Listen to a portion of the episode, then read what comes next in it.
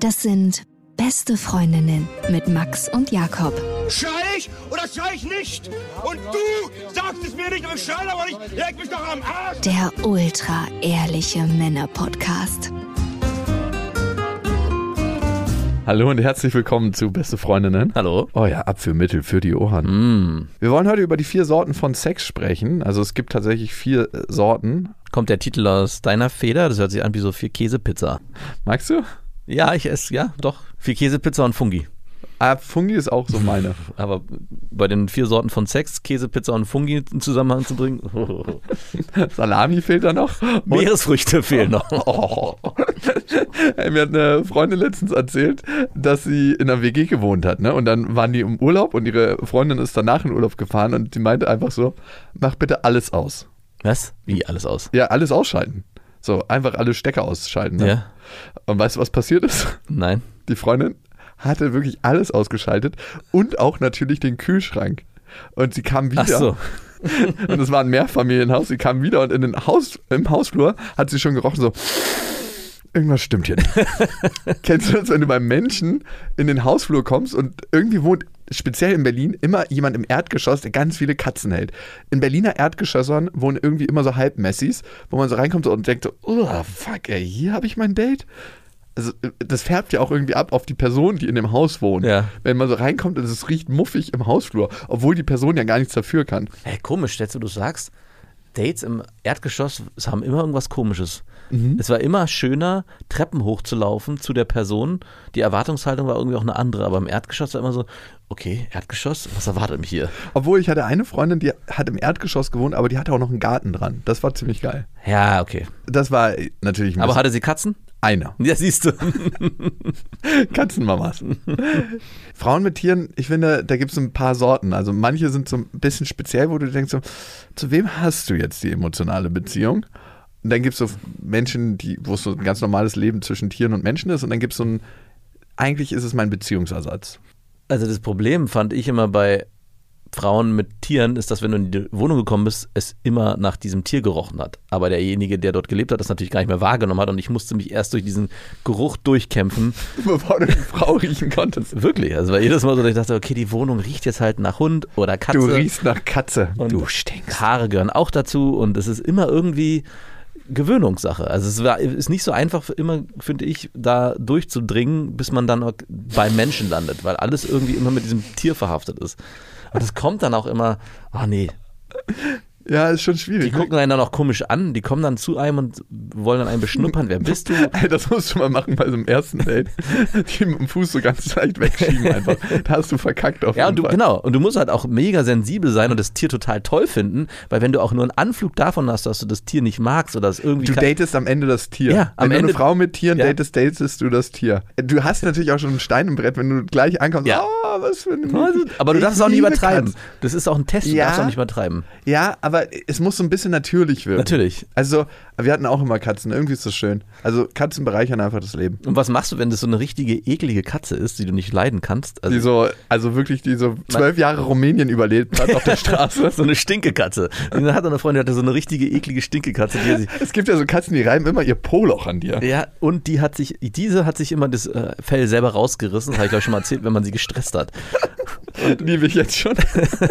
Ich saß dann und dachte so, "Puh, hier fällt sehr schwer, Liebe für dich und diese Katze zu. nee, auch ernst zu bleiben bei der ganzen Sache. Ja, ich meine, gerade so eine Katze mit solchen Problemen, die muss man ja ganz schonend behandeln. Erstmal vor die Tür, wenn die sich selber das Fell ausreißt. Und dann auch für die Geschichte, die dann erzählt wird von der von der Warum sie so ist. Ja, ja, und die hat halt als Kind, oh, oh, das ist wirklich sehr tragisch. Wann können wir jetzt endlich ins Bett springen? Und geht die Katze auch ins Bett. Aber die darf natürlich auch im Bett schlafen. Also, natürlich.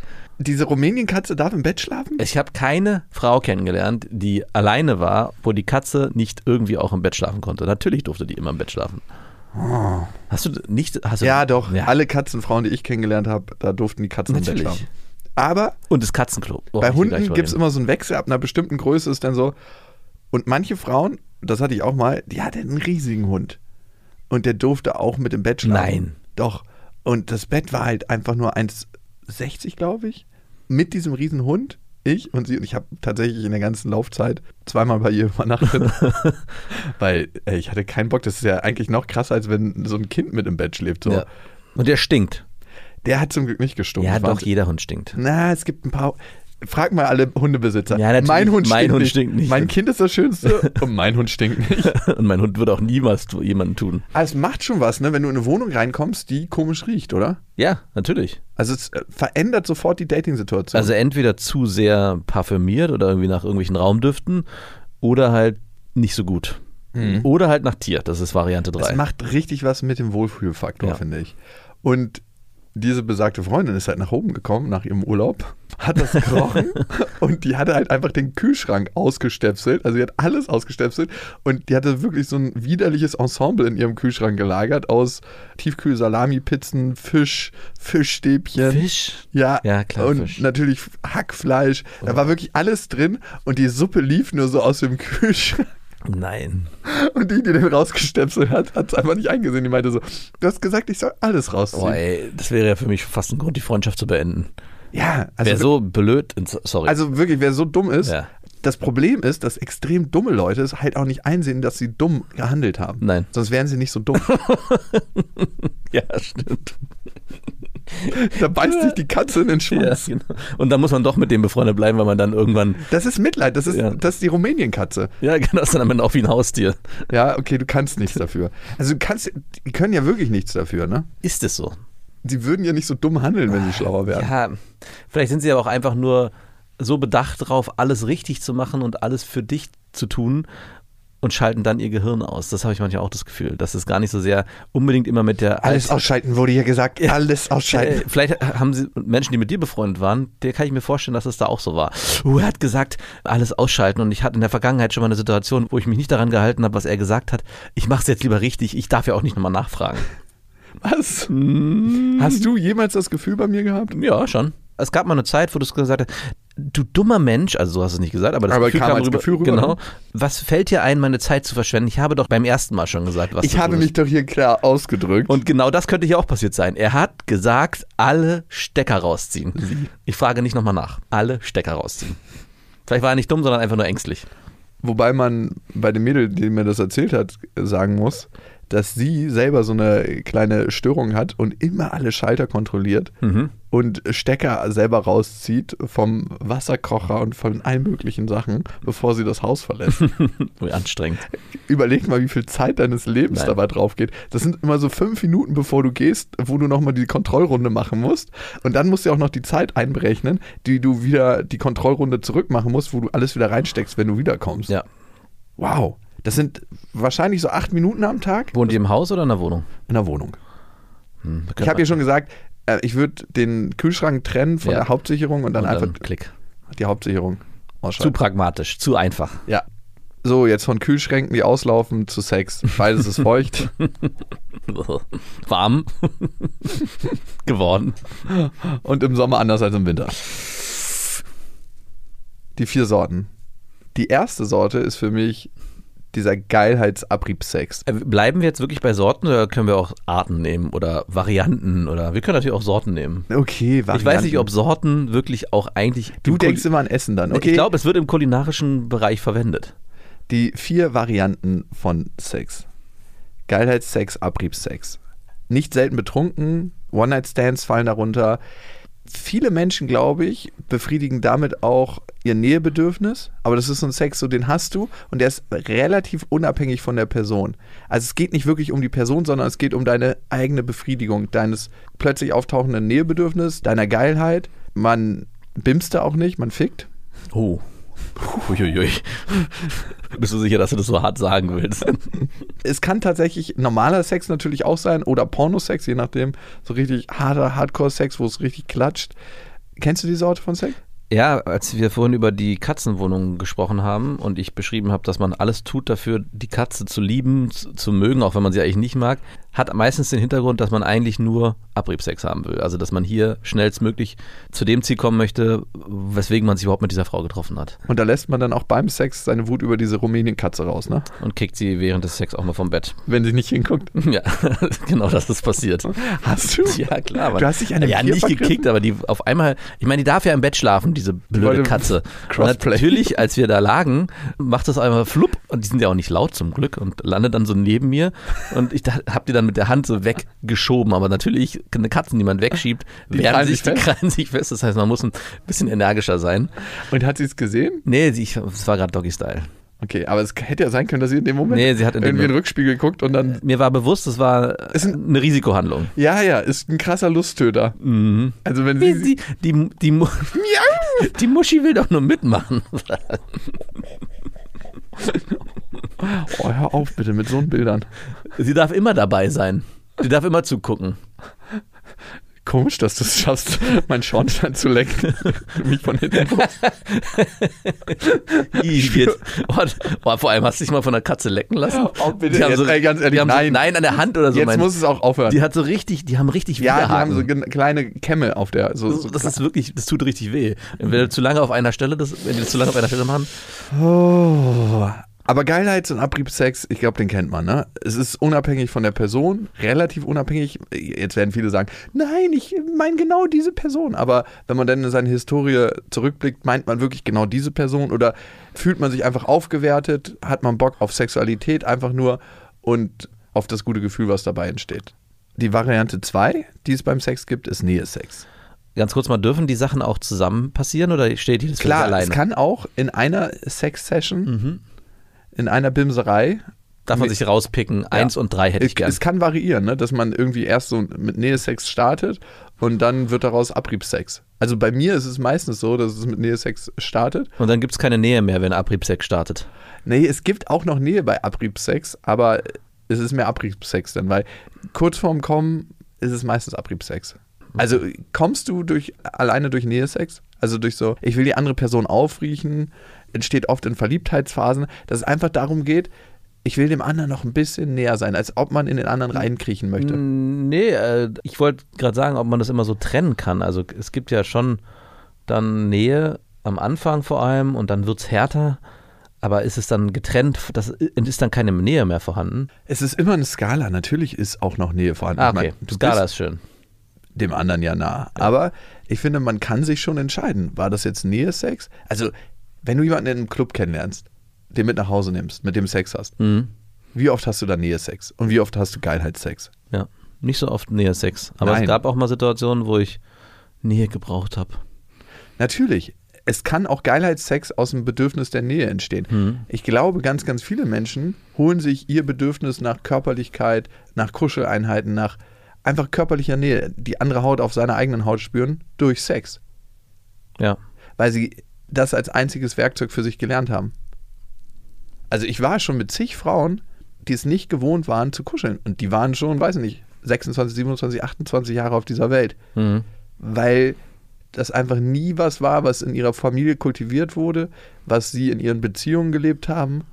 Und für die war es super ungewohnt. Wie haben die dann die Beziehungen geführt? Was war Einfach, das da dann? wurde gebimst und dann hat sich jeder auf seine Seite gelegt. Okay, Crazy, ne? ja. Unvorstellbar, aber es gibt. Also ich, wahrscheinlich habe ich sowas auch mal erlebt, aber ich habe es nie bewusst wahrnehmen können, weil Ja, ja. das immer von meiner, von meinen Kuscheleinheiten, zumindest am Anfang, einfach überbordet wurde. Also ich kann mich nicht daran erinnern, dass ich mit einer Frau nicht gekuschelt habe oder da so auf Widerstände ge- gestoßen bin. Es gibt auch wenig Widerstände, weil Ja. die meisten Menschen, die ich kenne, finden das total schön. Ja. Und trotzdem gibt es Männer und auch Frauen, die das einfach nicht praktizieren. Also, das kenne ich auch, ne? wenn du gerade Sex hattest ja, na gut, bitte. und dass du jetzt nicht danach noch irgendwie eng umschlungen Nein. zwei Stunden liegen musst, gibt's auch, aber Wirklich? ja. Hattest du schon mal, dass du da mehrere St- Also ich finde es immer erstaunlich, also für mich ist es immer ein richtig gutes Zeichen, wenn ich nach dem Sex mit der Frau noch sehr nah sein will. Mhm. Und wenn ich nicht das Bedürfnis habe, mich so weit aus dem Bett mit ihr auseinanderzulegen wie möglich. Wie es irgendwie geht. Oder also berühre mich bitte nicht. Also wie an so einem schwitzigen Sommertag, wo man keinen Bock hat, dass der andere einen berührt. So. Nicht, weil man sich eklig fühlt, sondern weil es einfach viel zu heiß ist. Ich habe übrigens noch ein Gästezimmer, es wäre ganz schön, wenn du da jetzt langsam dich bewegen könntest. Nähe-Sex ist tatsächlich dafür da, dem anderen noch ein Stückchen näher zu sein. Und der kann auch sehr liebevoll und gefühlvoll sein, muss er auch nicht, aber es geht eigentlich darum, in jedem Moment den anderen zu spüren. Und das ist das, was der Unterschied vielleicht auch zwischen Abriebsex ist. Bei dem Abriebsex und bei dem Geilheitssex spürt man den anderen eigentlich nicht, sondern man spürt die Reibung, die der andere bei einem verursacht. Oder Ja. den Druck oder Ja. das Gefühl. Aber beim Nähesex ist es so, dass du den anderen tatsächlich wahrnimmst und du mit der Person schläfst und nicht mit Deinem dem Körper. Mit, vor allem nicht mit deinem Geschlechtsteil. Ja, du schläfst mit der Person und nicht mit dem Körper. Ich glaube, das ist der wesentliche Unterschied. Nähe-Sex kann auch manchmal zu Nicht-Sex führen. Also, dass man Mhm.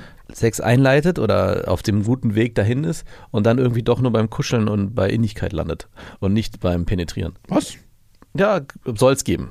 Habe ich auch mal von gehört. Ja, aber doch, ich hatte das schon ein paar Mal, dass, Ja, ja, doch. dass man irgendwie, es war alles klar, also auch komischerweise aus einer Geilheit heraus, man Lust aufeinander hatte und eigentlich dachte, okay, jetzt geht's gleich los und irgendwie ist es dann doch mehr in Richtung Kuscheln und Zärtlichkeiten austauschen gegangen und äh, man wollte dann den anderen einfach nur spüren Mhm. und nicht als Mann in den anderen eindringen. Also ganz komisch ist es dann für mich zumindest so gewesen, dass das auch was zerstört hätte in dem Moment. Also dass man dann dieses Schöne, dieses Gefühl von wir sind irgendwie verbunden, wieder aufgebrochen hätte in dem Moment, wo man miteinander schläft.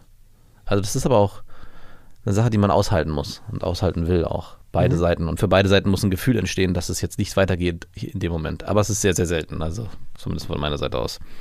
Aber ich habe das schon bei Frauen oft erlebt, dass dann auch eine, eine Lust verschwunden ist. In dem Moment, wo man zu viel über Nähe agiert. Also dass man eher in, ins Spüren geht und nicht in die sexuelle Lust. So dass man dann, also es wurde dann nicht kommuniziert, äh, hey, ich habe jetzt übrigens keinen Bock mehr. Also zumindest habe ich es dann, so bilde ich es mir ein, gespürt, dass es jetzt nicht mehr dazu kommen wird. Ich glaube, wenn es bei mir nicht dazu gekommen ist, habe ich immer den Verlauf des Sexes visualisiert und dass es zu der Situation, die gerade so schön ist, nicht unbedingt noch was beitragen würde. Ja, genau. Das beschreibt es ganz schön. Ja, okay, das kennt Sondern vielleicht sogar zerstören würde. Ja. Weil alles ist eigentlich jetzt genau richtig Ja. und keiner will sich bewegen. Als ob man auf einem kalten Dach unter einer ganz warmen Decke liegt und sobald man sich bewegt, also alles ist perfekt. Jeder Arm liegt perfekt. Es ist nicht so, dass man sich denkt, so runter von meinem Arm, verdammt. ich habe mir übrigens, ich glaube, die Schulter krass verletzt, weil ich auf einer unbequemen Matratze lag, wo eine Frau die ganze Nacht in meinem Arm lag. Oh Gott, hast du nicht den Arm weggenommen? Ey, ich bin nachts aufgewacht, panisch. Ach, du hast es gar nicht gemerkt. Nee, ich bin nachts aufgewacht, panisch und habe gedacht, mein Arm ist abgefallen. Wenn man den so rauszieht, ne? Ja. Und der ist so tot, einfach und hängt so am. Also ist mir schon ein paar Mal passiert, dass meine Gliedmaßen so eingeschlafen sind, dass ich dachte, die fallen ab. Geil. Und da war es so. Hast du direkt masturbiert mit dem Arm? Ja, direkt. Warte, ich muss schnell ins Die Bad. Fremde ist wieder da. so lange habe ich auf dich gewartet. Das braucht eine ganze Nacht der Endlich. Abklemmung.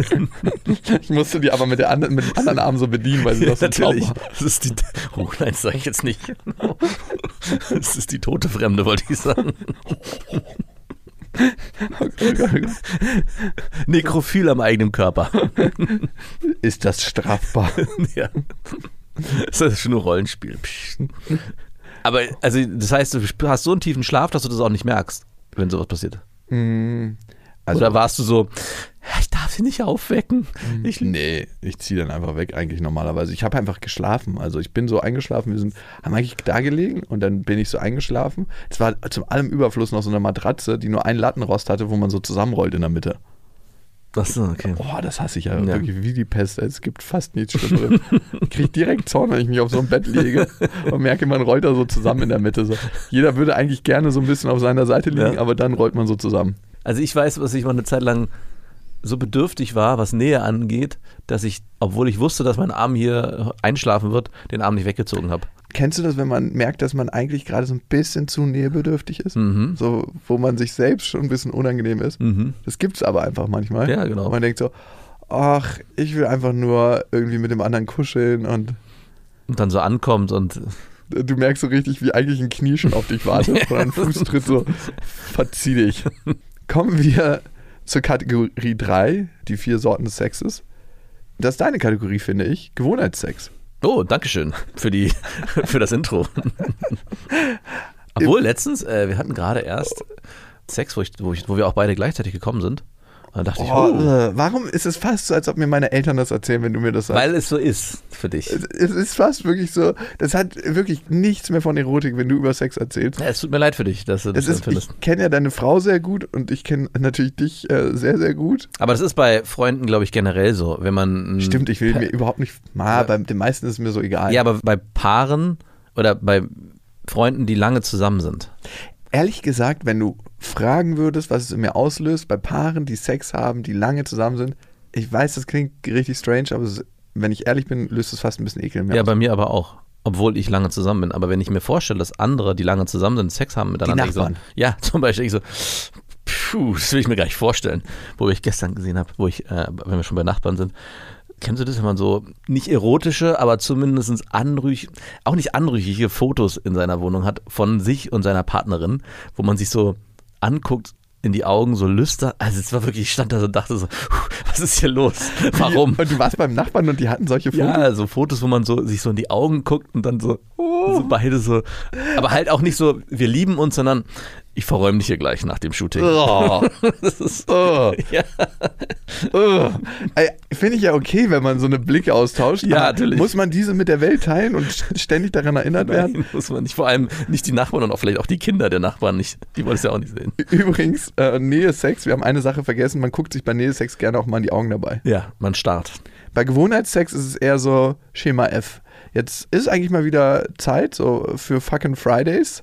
Äh, Man, Gewohnheitssex, äh, da terminiert man das. auch Na, gerne. nicht unbedingt, da würde ich gerne intervenieren, stimmt nicht. Ja, Also, gut, du nicht immer. Ja, nee, Gewohnheitssex ist nochmal anders als Pflichtsex, weil dieses Terminieren ist Pflichtsex. Gewohnheitssex ist so, yo, wir wissen beide, was wir hier wollen. Es geht eigentlich, es ist auch sehr nah an dem Abriebsex, weil am Ende geht es nur darum, schnell aneinander abzureiben, um ein Grundbedürfnis zu befriedigen und weiß ganz genau, was man machen muss, um dem anderen das zu erfüllen, was derjenige braucht. Und klar ist, dass zwischen Gewohnheitssex und Abriebssex trotzdem noch ein Unterschied ist, weil es eine andere emotionale Basis mit dem Menschen gibt, mit dem man Gewohnheitssex hat. Ist es besser? Puh, weiß ich nicht. Ist es besser, jemanden auszunutzen, mit dem man eine emotionale Basis hat? Ist ja kein Ausnutzen. Nein, ist ähm, eine gegenseitige Bedürfnisbefriedigung. Also Gewohnheitssex ist wirklich Du hast ein Bedürfnis, ich habe ein Bedürfnis, let's do it. ist extrem unerotisch, weil es einfach wie, ja, wie ein, wie ein Mal, was man weiß, okay, ich weiß ganz genau, es ist super easy herzustellen, es sättigt eigentlich nur, aber ich will es hinter mich bringen, weil ich Hunger habe. Im Prinzip ist das Gewohnheitssex. Wow. Nicht, Oh. ja. Schön ist es nicht, aber es ist befriedigend, das auf jeden Fall. Kommst du bei dir in deinen Affären auch zum Gewohnheitssex? Ja, doch, doch. Also kommt drauf an, wie lange die Affären gehen, aber irgendwann, wenn du nicht einen anderen Status erreichst, emotional, dann kommt es irgendwann zu Gewohnheitsex und dann muss das Ganze auch abgebrochen Hätte ich nämlich auch gesagt. Also in, in dem Moment, wo es wirklich darauf aus ist, hey, hast du heute Abend Zeit? Ja, habe ich. Kommst du zu mir? Komme ich zu dir? Und man öffnet die Tür und weiß eigentlich schon, okay, man fährt hier eigentlich nur ein Schema F ab. Man Und macht in vorher noch einer ein bisschen, Stunde wird gebimst. Genau. Und im Prinzip wird in einer Stunde gebimmt. Vielleicht in unterschiedlichen Settings, in der Badewanne, in der Dusche, im Bett oder auf der Couch. Aber eigentlich ist das auch eine Form der Gewohnheit, obwohl man gar nicht in einer Beziehung ist, sondern in, einer, in einem Muster geraten ist, aus dem man es jetzt ausbrechen müsste, um vielleicht den nächsten Schritt Ja. in eine Beziehung Ja, zu gehen. also meistens geht halt eine emotionale Tür nicht auf, ne? Und dann rutscht man auch mit Affären in Gewohnheitssex. Wo wir schon dabei sind, ich habe es mir übrigens mal zu Herzen genommen und an meinem Geländer zu bimsen, was du immer gesagt hast. Habe also- ich das gesagt? Dachte ich. Ich habe eigentlich nur für dich gemacht. Welches Geländer war? Ist das nochmal Zur, zum Wasser raus. Ah. Also ich habe die ganzen großen Fenster Ach, aufgemacht. stimmt, ich erinnere mich, dass ich Und gesagt habe. ähm, die Frau hatte sich so an diesem Eisengeländer Ja, festgehalten. Und das hattest du bisher noch nie gemacht? Nein. Stimmt, ich erinnere mich, die war letztens da und meinte so, hey, hast du das schon mal gemacht? Und du so, nee. Und jetzt hast du es durchgezogen. Ja, war gut. ich habe dabei ein bisschen an dich gedacht, deswegen war es nicht so gut. Dankeschön. War, und war's gut? Was Max jetzt wohl denken würde, wenn er mich so sehen würde. Mhm. Ob er wohl stolz auf mich wäre? Du bist wie so eine Aura hinter mir erschienen und hast mir so virtuell eine Energiehand auf den Rücken gelegt, auf die Schulter und hast ganz kurz meinen Bergkristall abgenommen und gesagt, den kannst du dabei nicht tragen, mein Junge. War das Spielzeug von Lilla derzeit auch unten Das musste ich kurz wegräumen, damit die Fenster aufgehen. Ist es, verliert sich in dem Moment so ein bisschen die Erotik, wenn Nee, du du, ich schieb das so weg wie die, du die Katze vom Bett. Achso, okay. Also das Anfassen des Spielzeuges macht nichts in dem Moment. Es ist nicht so, dass du kurz so, so, so ein Kommt drauf So ein- an, ob ich schon Schornstein und Punani-Finger habe. Genau, wollte ich gerade fragen, fährst du danach direkt wieder und wäschst du danach das Spielzeug ab? Oder die Punani. Nein. Oder die. Uh. Nee, wie es war, war schon geil. Also Haben euch Leute zugesehen oder war es dunkel draußen? Das ist zum Glück, also tagsüber kannst du es schon machen, aber es ist sehr weit weg. Du siehst halt keine ganz klaren Gesichter. Also der nächste, der irgendwie hochgucken kann, ist schon sehr weit weg. Das ist das Gute. Und das andere, es war nachts, die Wohnung war dunkel, das heißt, du siehst draußen viel Ja. mehr Lichter als drin. Klar. Das ist ziemlich geil. Was schön war, es war so eine laue Nacht schon. Und wenn du bei mir beide Fenster aufmachst, dann zieht der Wind so leicht durch. Mhm. Das heißt, ich stand halt hinter ihr und die Haare sind so langsam im Wind geflaggert. oh, ist ja traumhaft.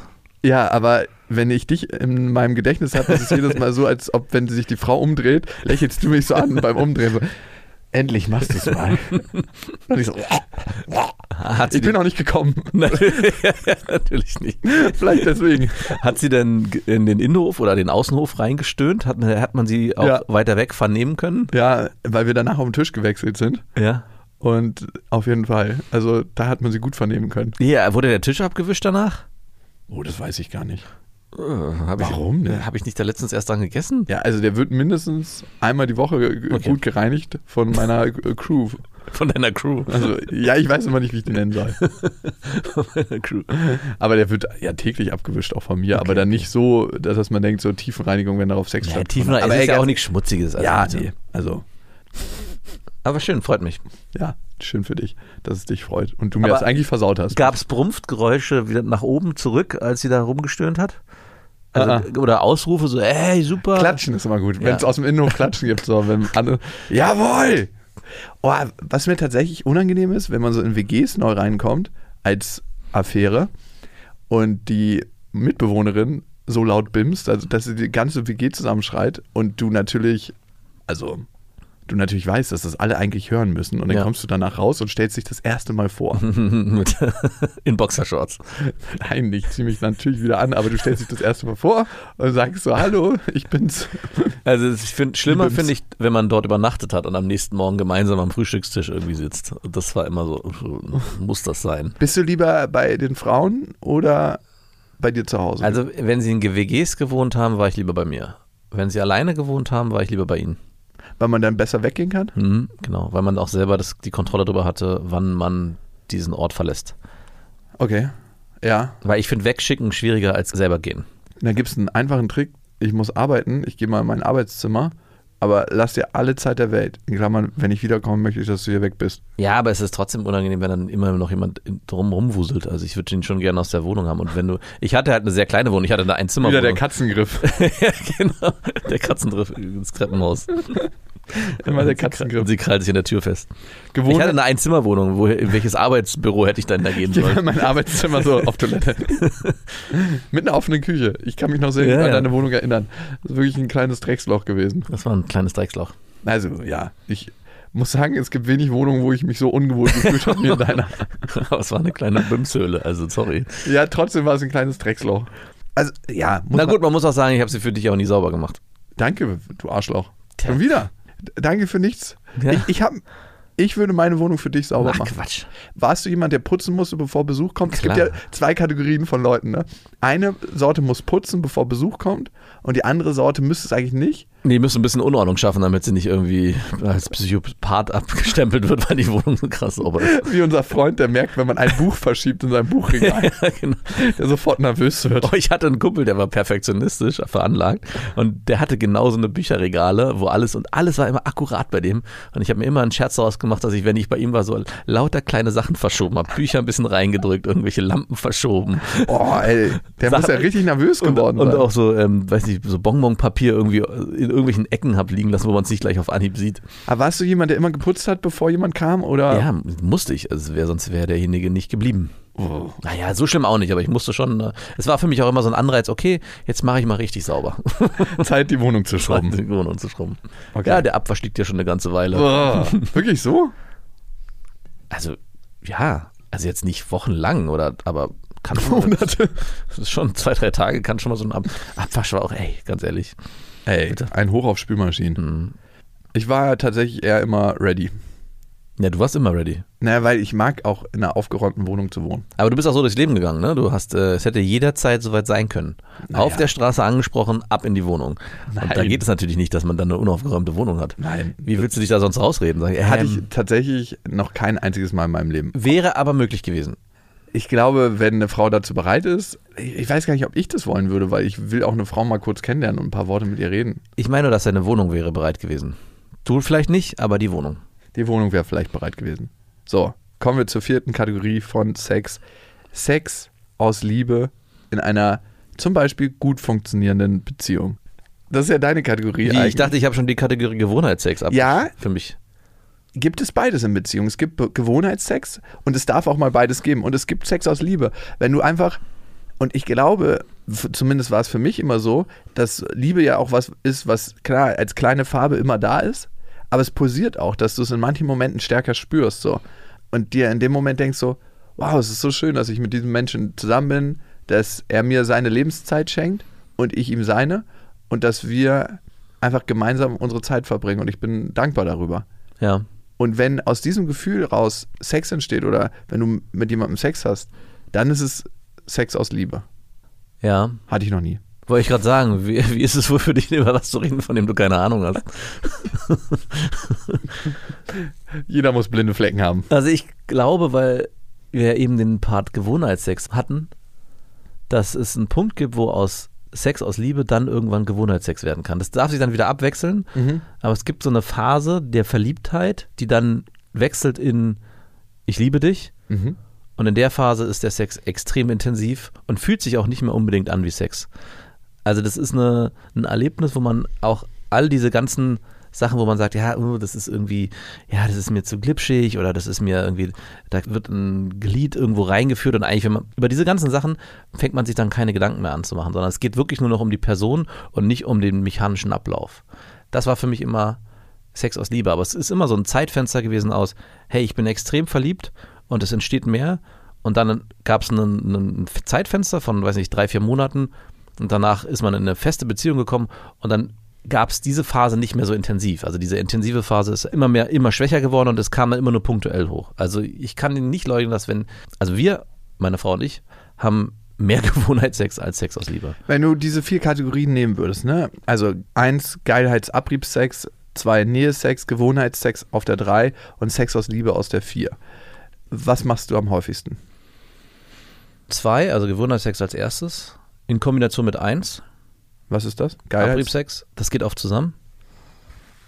Und drei und vier, also Nähe und Liebe, gehören für mich auch mehr zusammen. Mhm. Die als nächstes. Aber da ist Nähe vor Liebe.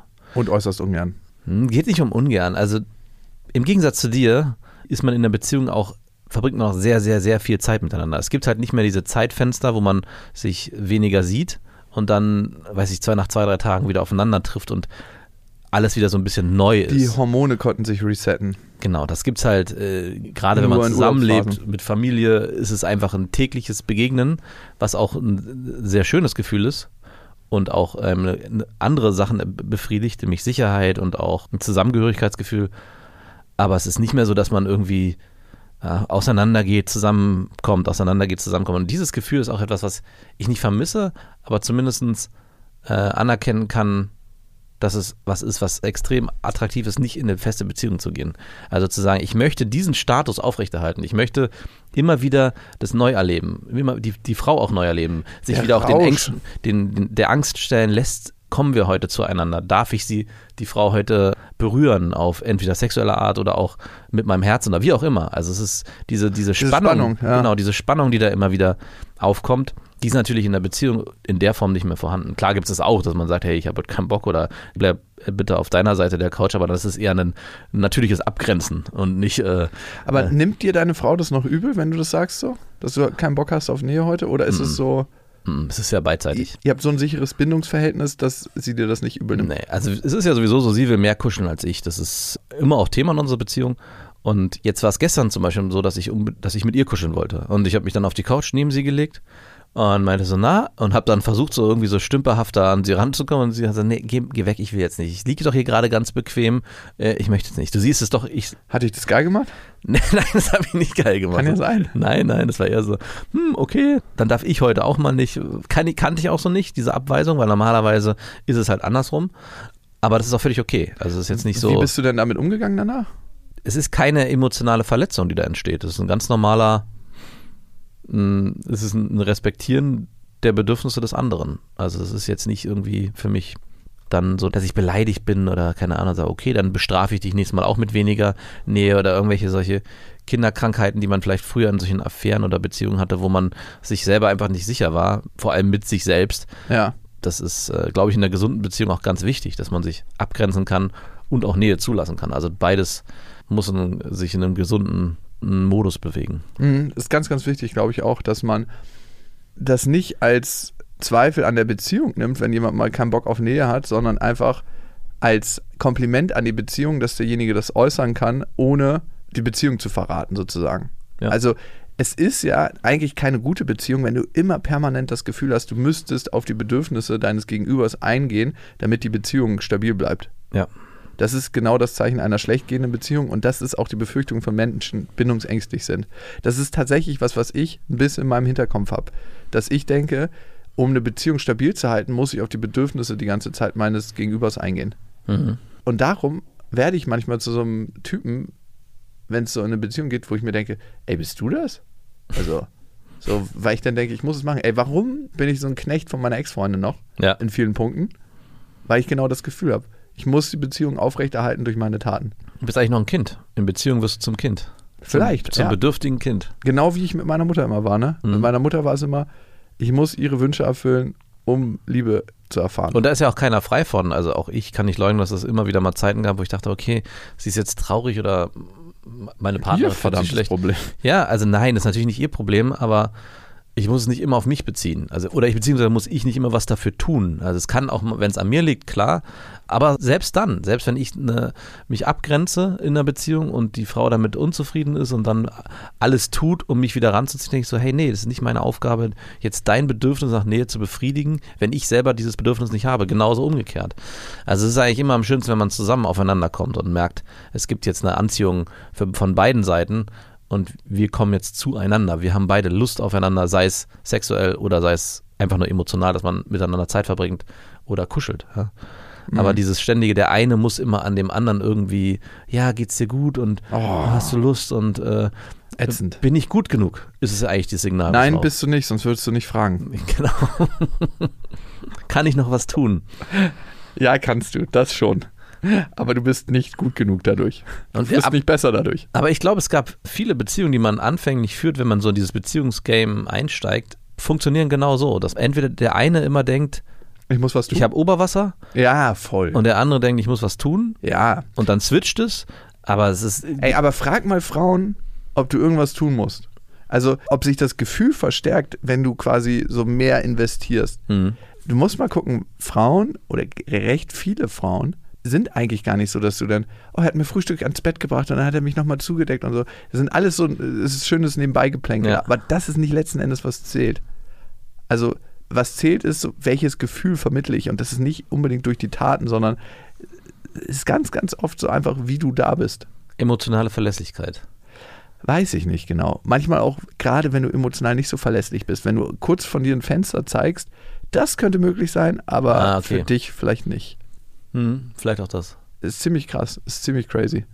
Seitdem ich das für mich weiß, klingt jetzt arschig, aber Habe ich Schnitzen überlege ich mir das zweimal, ob ich, wenn ich mir gerade Frühstück oben schmiere, Stullen auch für die Frau unten. Sondern du gehst dann runter mit deinem eigenen Teller. Nur der Teller und der Lachs aufgetischt. Ein bisschen mehr Rettich rauf und los geht's. Oh, Merit. So, ich glaube, wir haben alle vier Sorten von Sex und es äh, wird Zeit äh, für Leute, die in der Öffentlichkeit häufig Frauen ansprechen, weil sie genau das trainieren wollen. Lara hat uns geschrieben auf beste.bestefreundin.de und Lara schreibt, ich werde seit Jahren ungefragt von diesen wildfremden, meistens verklemmten und unbeholfenen, dazu auch selten attraktiven Männern angelabert. Die ersten Mal habe ich meistens zu einer kurzen Konversation kommen lassen, aber das Gespräch war in allen Fällen unnatürlich und eigentlich wollte ich nur höflich sein. Irgendwann stellte sich dann einer dieser Herren mitten in den Weg und krapschte nach mir. Was? Ja, mitten auf der Einkaufsstraße in Köln. Ich schrie ihn an, er solle mich in Ruhe lassen und keiner sagte was. Ein anderes Mal wurde ich einfach am Arm gezerrt. Ich habe mich so erschrocken, dass ich mich kurzzeitig in ein Gespräch verwickeln ließ. Die Mission der Männer, nett sein und im zweiten Satz demütigen. Seitdem blocke ich es total ab und reagiere meistens überhaupt nicht mehr. Ja, das ist so eine klassische Strategie von manchen Pickup-Artists, also Männer, die dafür trainieren, leichter Frauen aufzureißen. erst nett sein, Entry schaffen und dann die Frau demütigen, ihren Selbstwert herabsetzen. Und wenn du eine Frau hast, die nicht so einen guten Selbstwert hat, versucht sie, ihren Selbstwert mit deiner Hilfe wieder zu erhöhen und versucht, deine Bestätigung zu bekommen. Also sie begibt sich in eine Abhängigkeit, weil wir das kennen aus der Kindheit oder weil die Frau das meistens kennt. Und sie braucht dich dann, um zu legitimieren, dass sie doch gut ist und liebenswürdig und berechtigt, auf diesem Planeten zu wohnen. Das funktioniert innerhalb von fünf Minuten auf der Straße.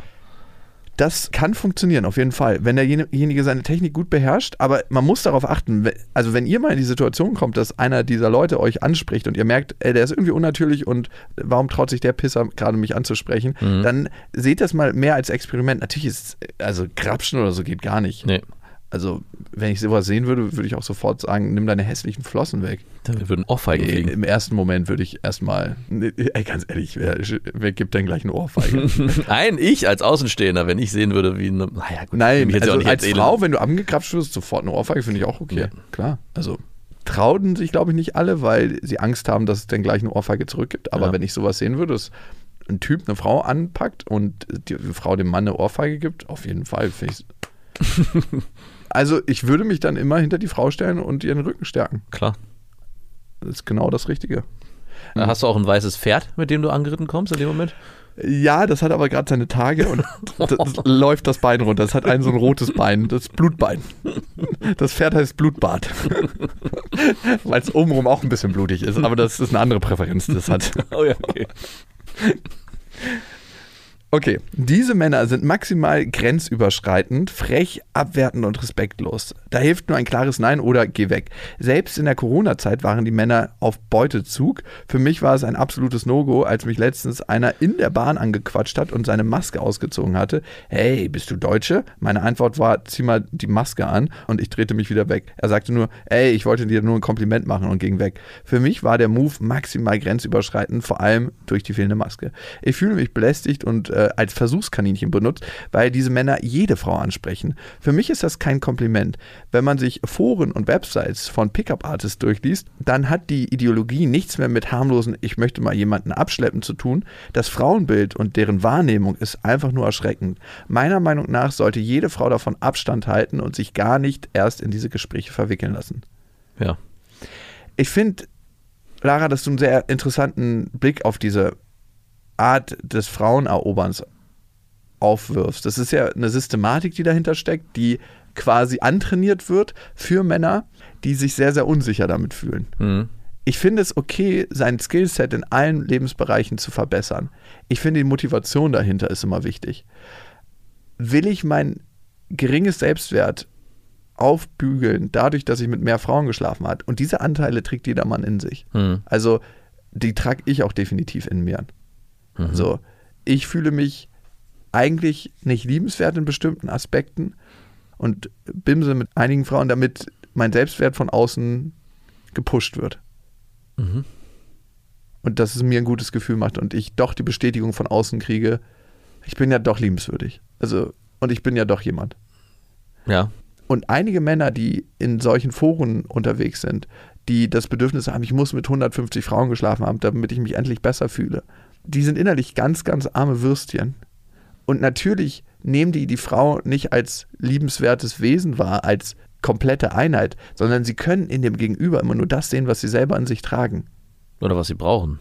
Ja. Oder glauben zu brauchen. Eigentlich ein wertloses Stück zur Befriedigung meiner Bedürfnisse. Und hier sind wir wieder bei Abriebsex. und darum kreieren sie auch diese Welt und arbeiten mit den Mechanismen, weil sie eigentlich unbeholfene Stümper sind. Und ich kann es in Teilen verurteilen und in Teilen kann ich auch sehen, natürlich haben die Bock, mal mit einer Frau näher was zu tun zu haben. Ja, vor allem mit einer attraktiven. Also es scheint ja so zu sein, dass es vor allem Männer sind, die selber nicht attraktiv sind und sich dich als vermeintlich attraktive Frau raussuchen. Und da bin ich immer so, wow. Einerseits denke ich so, wie widerlich. Also ich habe keinen Respekt dafür, aber ich, es ist schon irgendeine Form des Muts gehört dazu. Außerhalb Außer, seiner Liga außerhalb Fußball seiner, zu spielen. Genau, außerhalb seiner Liga Fußball zu spielen. Naja. Aber es ist natürlich nicht angenehm für, für die Frauen, denen das passiert. Und ich frage mich auch immer. Also die Frage, die grundsätzliche Frage lautet ja, dass du nur in einer bestimmten, wenn du äh, geburtsgegeben hässlicher Fucker bist. Ja. Darfst du dann nur in deiner Liga Frauen ansprechen? Nein, darfst du natürlich nicht. Du musst, wenn du Geld hast, darfst du brauchst du es nicht.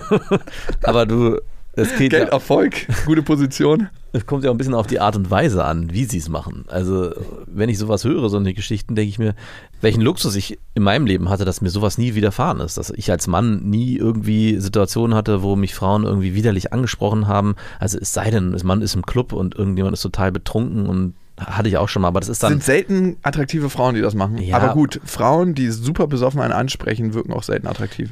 Genau, aber es ist dann auch so leicht abwehrbar, weil die meistens nicht mehr Herr ihrer Sinne sind. Das ist eigentlich nur so ein, Die Katze. zartes Wegschieben. Die Katze wieder. Ja, du, geh mal da und dann dümpeln die da vor sich selber hin. Aber dieses Irgendeiner würde schon. wird sich schon kümmern. Aber dieses widerliche, offensive in der Bahn oder wo auch immer, anfassen vor allem. Anfassen Aber auch verbal angrapschen im Prinzip. Also nicht merken, wenn keine Dynamik Ja, entsteht. ich will ja gar nicht verteufeln, dass man auf der Straße Leute anspricht oder Frauen an- anspricht oder Frauen Männer ansprechen und da was äh, entstehen kann. Ja, wäre furchtbar, wenn es kein Dating Aber lass gibt. dir den Raum, Nein zu sagen. Genau, beziehungsweise stellt euch geschickt an, wie ihr sowas eröffnet. Also ihr nehmt nicht irgendwelche Methoden, die ihr irgendwo. Ja gut, ich, na, man muss schon sagen, aus der psychologischen Sicht, ne, brauchst du, wenn du es nie gelernt hast, kleine Hilfsmittel, weil du sonst so eine lange Trial-and-Error-Phase hast, dass du vielleicht eher aufgibst. Es ist nicht schlecht, ein paar Strategien zu haben und zu wissen, okay, das könnte ich mal probieren. Aber das Krasseste ist eigentlich, und das ist ein Gefühl, was in einem aufkommen muss, und das kommt bei manchen durch Training, also durch das oft machen. Das Beste, was du machen kannst, wenn du eine Frau ansprichst, ist eigentlich nicht, was du sagst, sondern wie du ihr gegenüber trittst. Nämlich, dass du in dir selber ruhst, Mhm. an dir selber an, innerlich angelehnt bist und sie eigentlich weiß und sie spürt das auch. Es ist für dich irrelevant, ob du ihr die Nummer gibst oder nicht. Dein Leben wird es nicht verschlechtern. Ja. Aber ihr es könnte es potenziell verbessern. Ja. Und einen respektvollen Umgang. Total. Ja, es ist erstaunlich. Ich habe immer, wenn ich sowas höre, denke ich so, wow, es, ähm, das gibt's auf jeden Fall. Aber selber habe ich es halt noch nie irgendwie passiv erlebt. Also es ist ähm, Nur aktiv. nur aktiv, genau, nur aktiv. Und ich würde es gerne mal live erleben. Also nicht, dass ich mir wünsche, dass sowas passiert, aber es passiert ja nun mal leider. Ich würde es gerne mal live von außen betrachten und würde auch gerne mal wissen, ob ich, wie ich mich verhalten würde, wenn ich das sehe. Ob ich da irgendwie intervenieren würde, beziehungsweise ist es ja auch, wenn ich sehe, okay, die Frau hat sich ja selber gut verteidigt, dann braucht man da auch nicht mehr eingreifen. Ich denke, wenn es da eine gesunde Abgrenzung gibt. Aber wie, wie schaffen wir eine Welt oder wie als Gesellschaft, wo jeder respektvoll mit dem anderen umgeht, ohne dass sich, dass sowas in der Form passiert, das ist für mich eigentlich die eigentliche Frage. Wie schaffen, wie kann man auch Männern Hilfswerkzeug an die Hand geben, dass sie eben sich nicht so verhalten, sondern trotzdem respektvoll den Umgang Ja, tätigen? und ist das respektvoll, wenn du eigentlich die Schwächen von jemandem ausnutzt, dass er zum Beispiel ein geringes Selbstwert hat, du da psychologisch einhakst Ja. und sagst, hey, ich nutze genau diese Schwäche von dir, weil ich das weiß, dein Beweis an mich, dass ich doch was wert ist, ist mit mir zu schlafen. Hm. Ist das die Art und Weise, wie wir anderen Menschen begegnen wollen? Also ist das was Nährendes für mich selber auch? Ja, Muss man sich einfach selber fragen, ist das die Welt, die ich kreieren will durch mein Handeln? ja. Manche für den Abriebsex sagen, ja, bin ich gerne bereit, billigend in Kauf zu nehmen. Und andere sagen, vielleicht nicht. Und wie immer ist das Leben eine Skala, ne? Es ist immer ein Anteil davon dabei. Also jeder, der über die Mechanismen Bescheid weiß, wird sie auch bewusst und unterbewusst benutzen. Hm. In kleinen, in ganz kleinen Dosierungen. Die Frage ist, was macht das mit einem selber am Ende? Ja. Weil ich glaube, so wie du mit deiner Umwelt umgehst, so kreierst du deine innere Welt letzten Endes, deinen inneren Palast. Und das kann noch so geil sein, mit so vielen Frauen geschlafen ha zu haben. Aber am Ende, wenn du es nicht machst, weil du eigentlich es ernst meintest und es ehrlich meintest, kreierst du den hässlichsten Innenraum der Welt. Das waren Beste Freundinnen mit Max und Jakob. Jetzt auf iTunes, Spotify, Soundcloud, dieser YouTube und in deinen schmutzigen Gedanken.